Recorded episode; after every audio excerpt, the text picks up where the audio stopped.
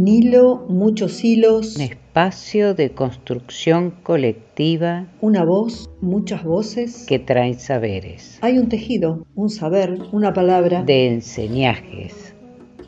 Y queremos que el ovillo empiece a rodar. Somos un podcast independiente que teje, canta, cuenta historias de mujeres por mujeres. Soy Lili Rodríguez. Soy Fabi Cano. Soy Marcela Blanco y juntas, hacemos, las, tejenderas. tejenderas. Podés escucharnos y seguirnos en Las Tejenderas Podcast por nuestras páginas de Facebook, Instagram, YouTube, Spotify y Google Podcast.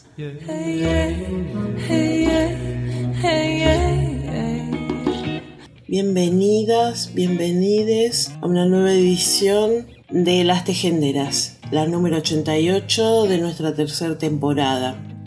Y hoy vamos a recordar a mujeres extraordinarias que nos antecedieron y además vamos a conmemorar el Día de el Trabajador y la Trabajadora. No les creas, es mentira, mi amor, no les creas. No sos vos, no es tu culpa ni tu vergüenza, ni lo que te tocó en suerte, ni lo que Dios quiere, no es tu destino. La mochila que te han puesto sobre tus hermosos hombros no es tuya para cargarla, aunque sus voces quieran tapar la tuya para convencerte de que sí. No los dejes, mi amor. Mira, hay luz por acá, hay salida, hay sol y risas sin culpas, miradas sin juicio, pasos sin miedo, voces sin rabia, manos sin puños, roce sin dolor.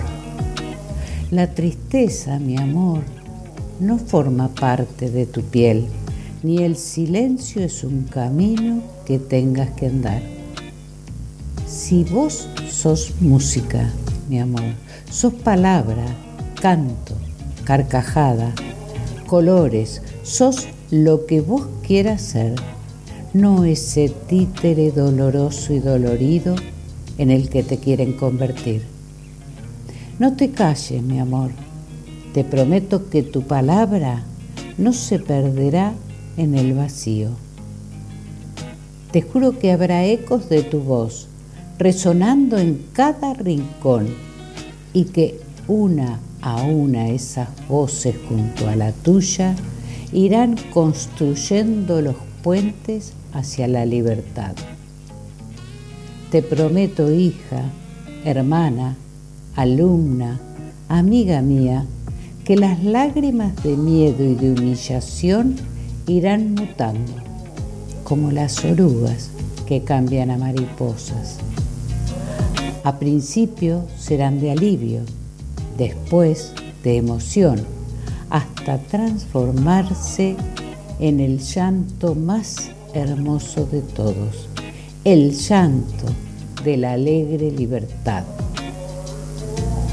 Te prometo, hija, hermana, alumna, amiga mía, que haremos estallar el silencio que te ahoga y te pesa, en una explosión tan fuerte, tan honda, tan clara, que no quedará ni un eslabón de esa cadena callada y oscura con la que intentan sujetarte.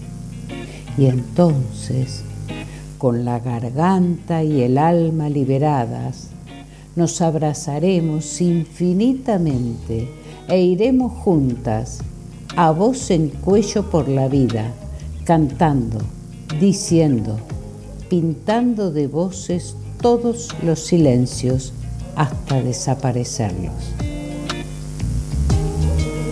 Gracias Cecilia Solá por este hermoso texto. Trabajos que hacen otras mujeres que no son yo. Coser ropa que usarán cuerpos de otros países cultivar alimentos bajo plásticos calientes cargados de pesticidas, limpiar otras casas una y otra vez sin tiempo para la propia, cuidar a niñas rubias y niños blancos de los barrios altos, los suyos se cuidan solos. Y la noche, sin horas suficientes para soñar. María González Reyes. Si vosotros queréis ser libres, con mucha mayor razón nosotras, doblemente esclavas de la sociedad y del varón. Ya se acabó aquello de anarquía y libertad, las mujeres a fregar. Salud. Virginia Volten, 1876-1960. No somos brujas, ni somos magas,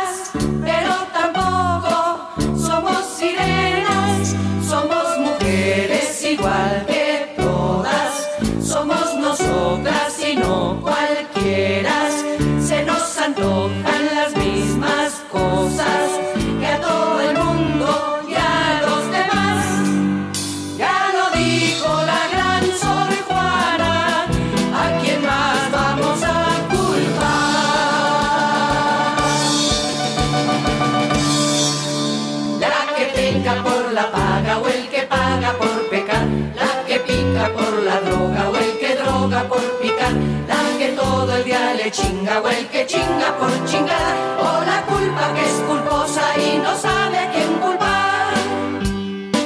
No somos santas ni somos cosas, pero tampoco tan peligrosas. Somos mujeres de carne y hueso. Tenemos esto, tenemos eso, tenemos ganas entre otras cosas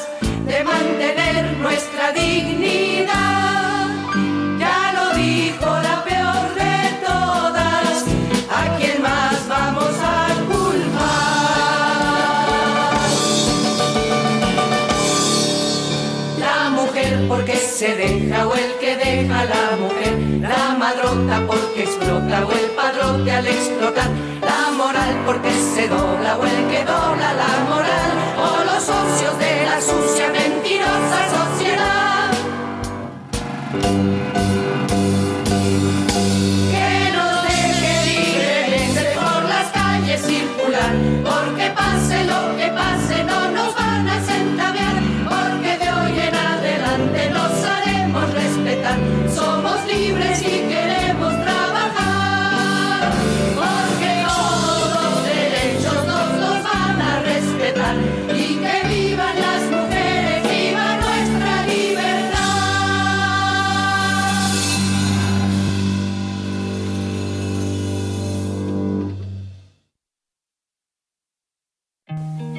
Las sin sombrero fueron unas mujeres que se atrevieron a descubrir sus cabezas, sus cabezas en plena Plaza del Sol en la década de 1920.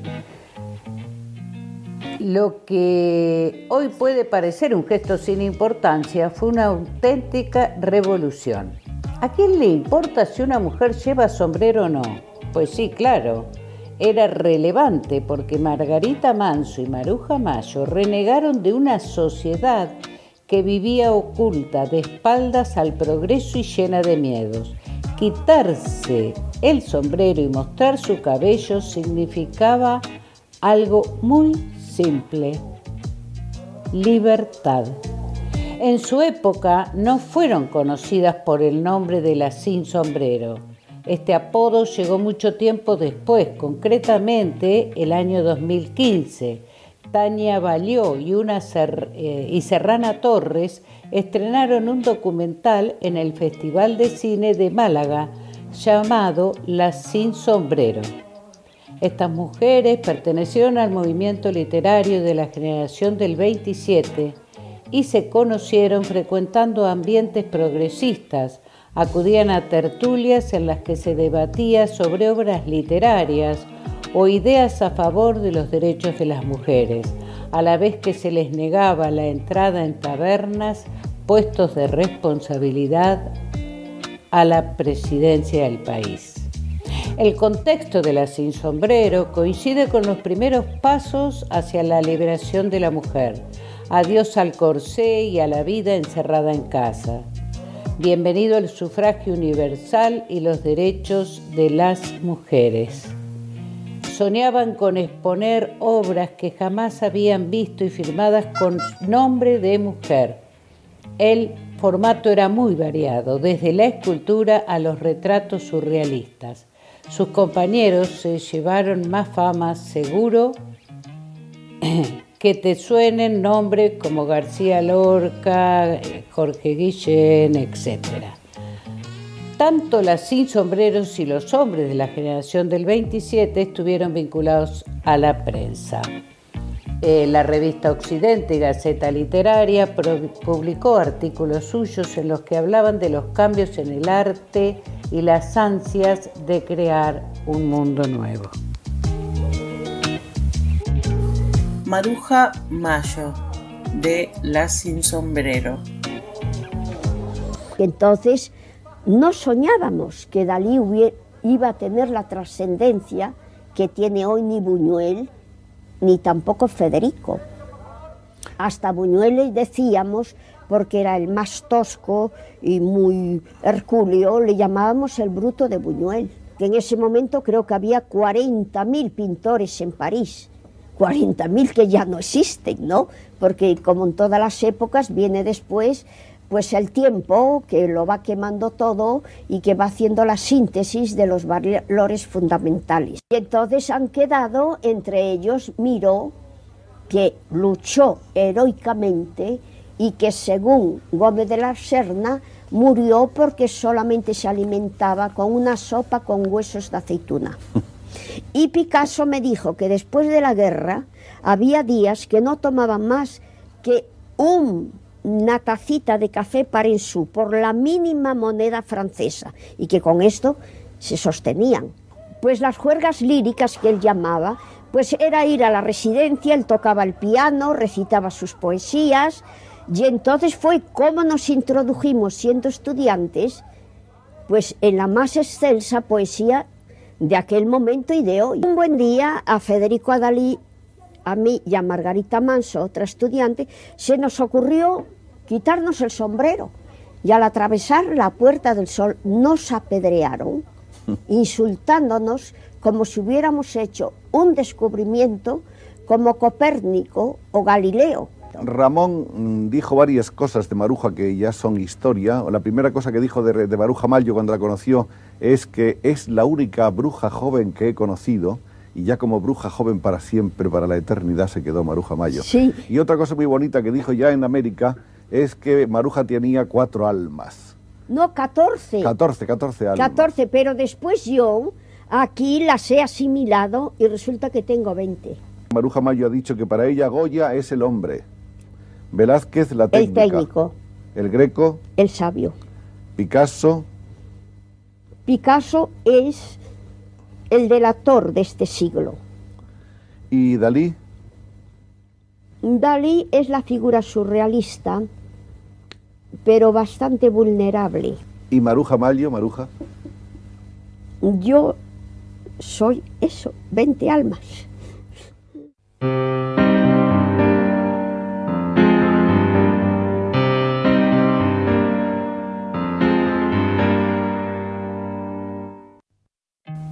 Hay gestos que cambian la historia. Varias mujeres se atrevieron a quitarse el sombrero en la década de 1920.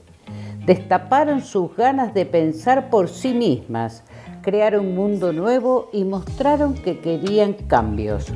Mostrar sus cabezas fue más allá de un gesto sin importancia y por ello hoy recordamos a las sin sombrero por sus años de creación de un mundo nuevo y aquel episodio en la Puerta del Sol.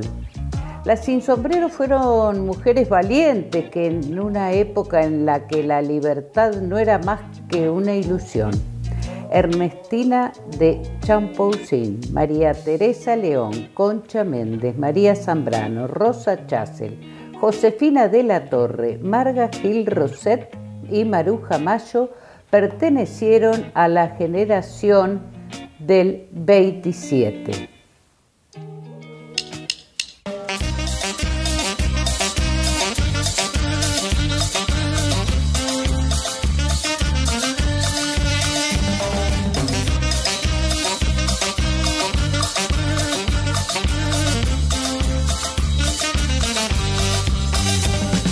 Me miro en el espejo, vi los perros de mi pueblo en mis récords Tierra en el camino que me trajo acá. Vine a buscar lo que todas queremos. Trabajo digno, dos risas y respeto. No tengo espacio para tus maltratos. Estoy harta de recoger hasta el último trapo. Yo sé lo que quiero, yo sé lo que es bueno, cuidarme, quererme, luchar con mis compas. Tengo ganas de volar en mis propios brazos. Quiero dormir donde el aire me bese, donde el sol sea suave, donde no hayan que hacer.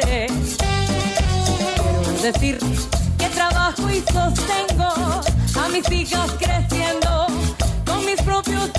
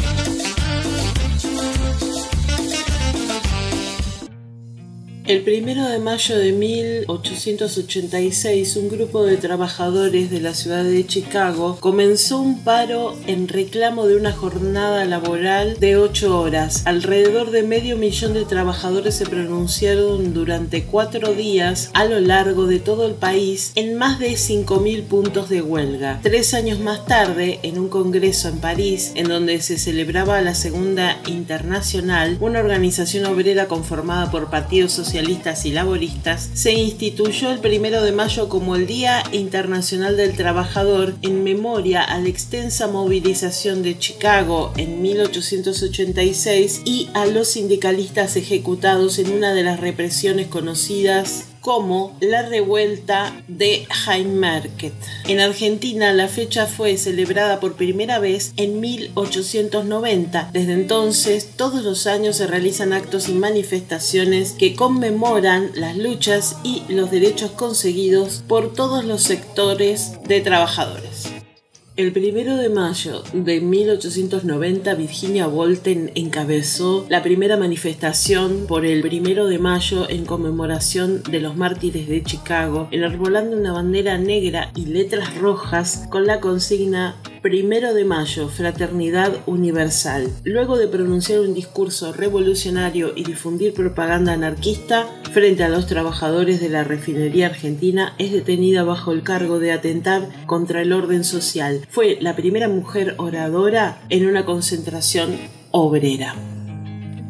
Odiamos la farsa que llaman patria, porque con ese nombre nos quitan nuestros hijos para que les sirvan de escalera a unos y de perros de presa a otros. Nos embrutecen por la patria, nos matan por la patria, nos apalean por la patria, y si tenemos la temeridad de rebelarnos, ya sabemos lo que nos espera. Va la raza y sin consideración. Jamás entienden el idioma del pueblo. Si pedimos justicia o pan, nos dan plomo y cárceles. ¿Qué es pues la patria? La corre ve y dile de la burguesía, la ignominia del proletariado. Por eso aborrecemos lo que ahora se llama patria, pues la nuestra es el mundo de donde resulta justa nuestra lucha por la humanidad libre, libérrima. La protesta humana 1900, Virginia Walton.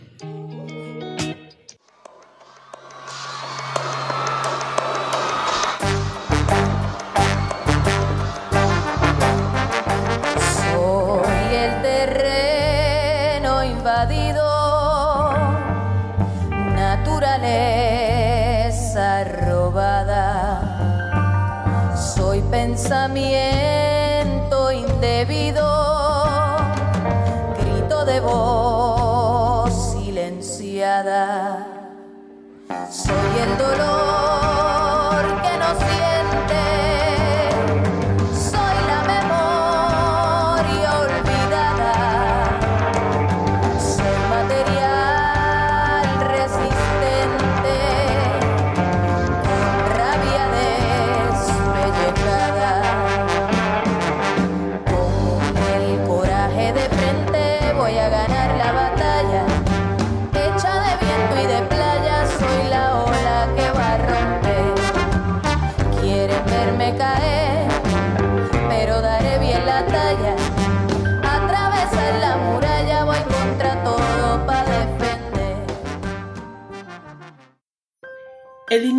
presentó los resultados preliminares de la encuesta nacional de uso del tiempo. Concluye que las mujeres ocupan menos puestos remunerados porque emplean más tiempo en las tareas domésticas de cuidado y voluntariado comunitario que se consideran parte del trabajo productivo pero no remuneradas. El objetivo de la encuesta nacional del uso del tiempo del año 2021 es cuantificar el uso del tiempo y la participación de la población en las distintas formas de trabajo y visibilizar las desigualdades socioeconómicas y de género en el uso del tiempo.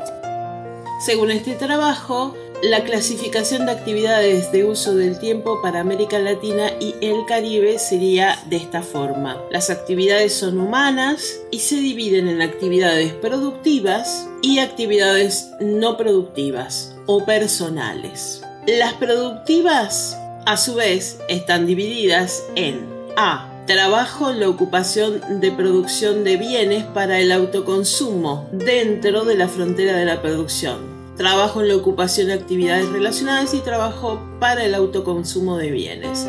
B. Trabajo no remunerado fuera de la frontera de la producción. Trabajo doméstico no remunerado para el propio hogar. Trabajo de cuidado no remunerado a miembros del hogar. Trabajo no remunerado para otros hogares, para la comunidad y voluntariado. Las actividades no productivas C. Actividades personales fuera de la frontera general de la producción, que serían aprendizaje y estudio, convivencia social, actividades recreativas, uso de medios de comunicación y cuidado personal.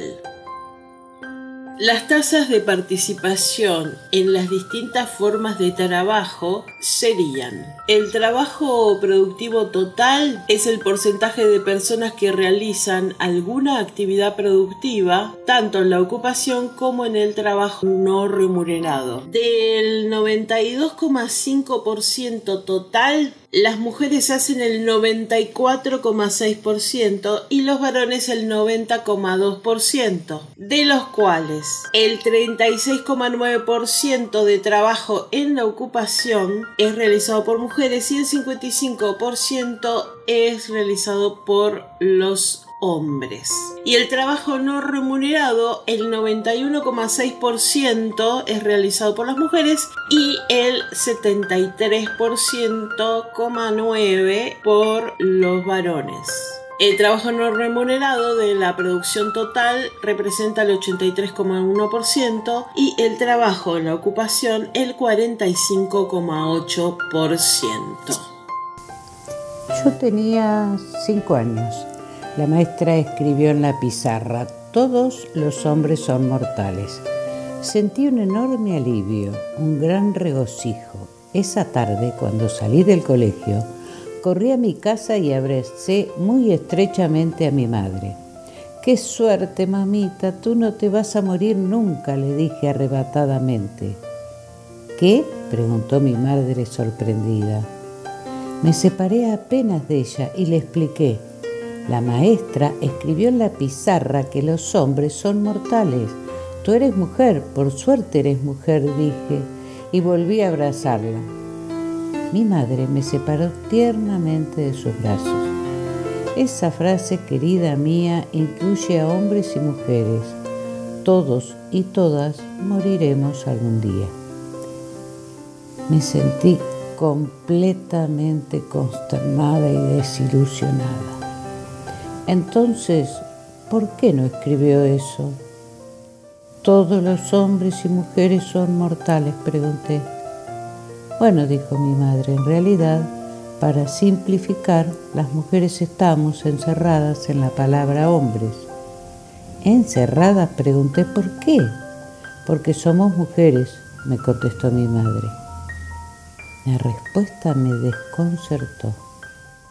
¿Y por qué no se encierran? le pregunté. "Mm, Es muy largo de explicar, respondió mi madre, pero acéptalo así. Hay cosas que no son fáciles de cambiar. Pero si digo, todas las mujeres son mortales, ¿también encierra a los hombres? No, contestó mi madre, esa frase solo se refiere a las mujeres. Me entró una crisis de llanto. Comprendí súbitamente muchas cosas y algunas muy desagradables, como que el lenguaje no era la realidad, sino una manera de encerrar a las cosas y a las personas según su género, aunque apenas sabía que era género. Además de servir para hacer faldas, el género era una forma de prisión. Texto de Cristina Pérez Peri Rossi, que se llama La lengua excluyente.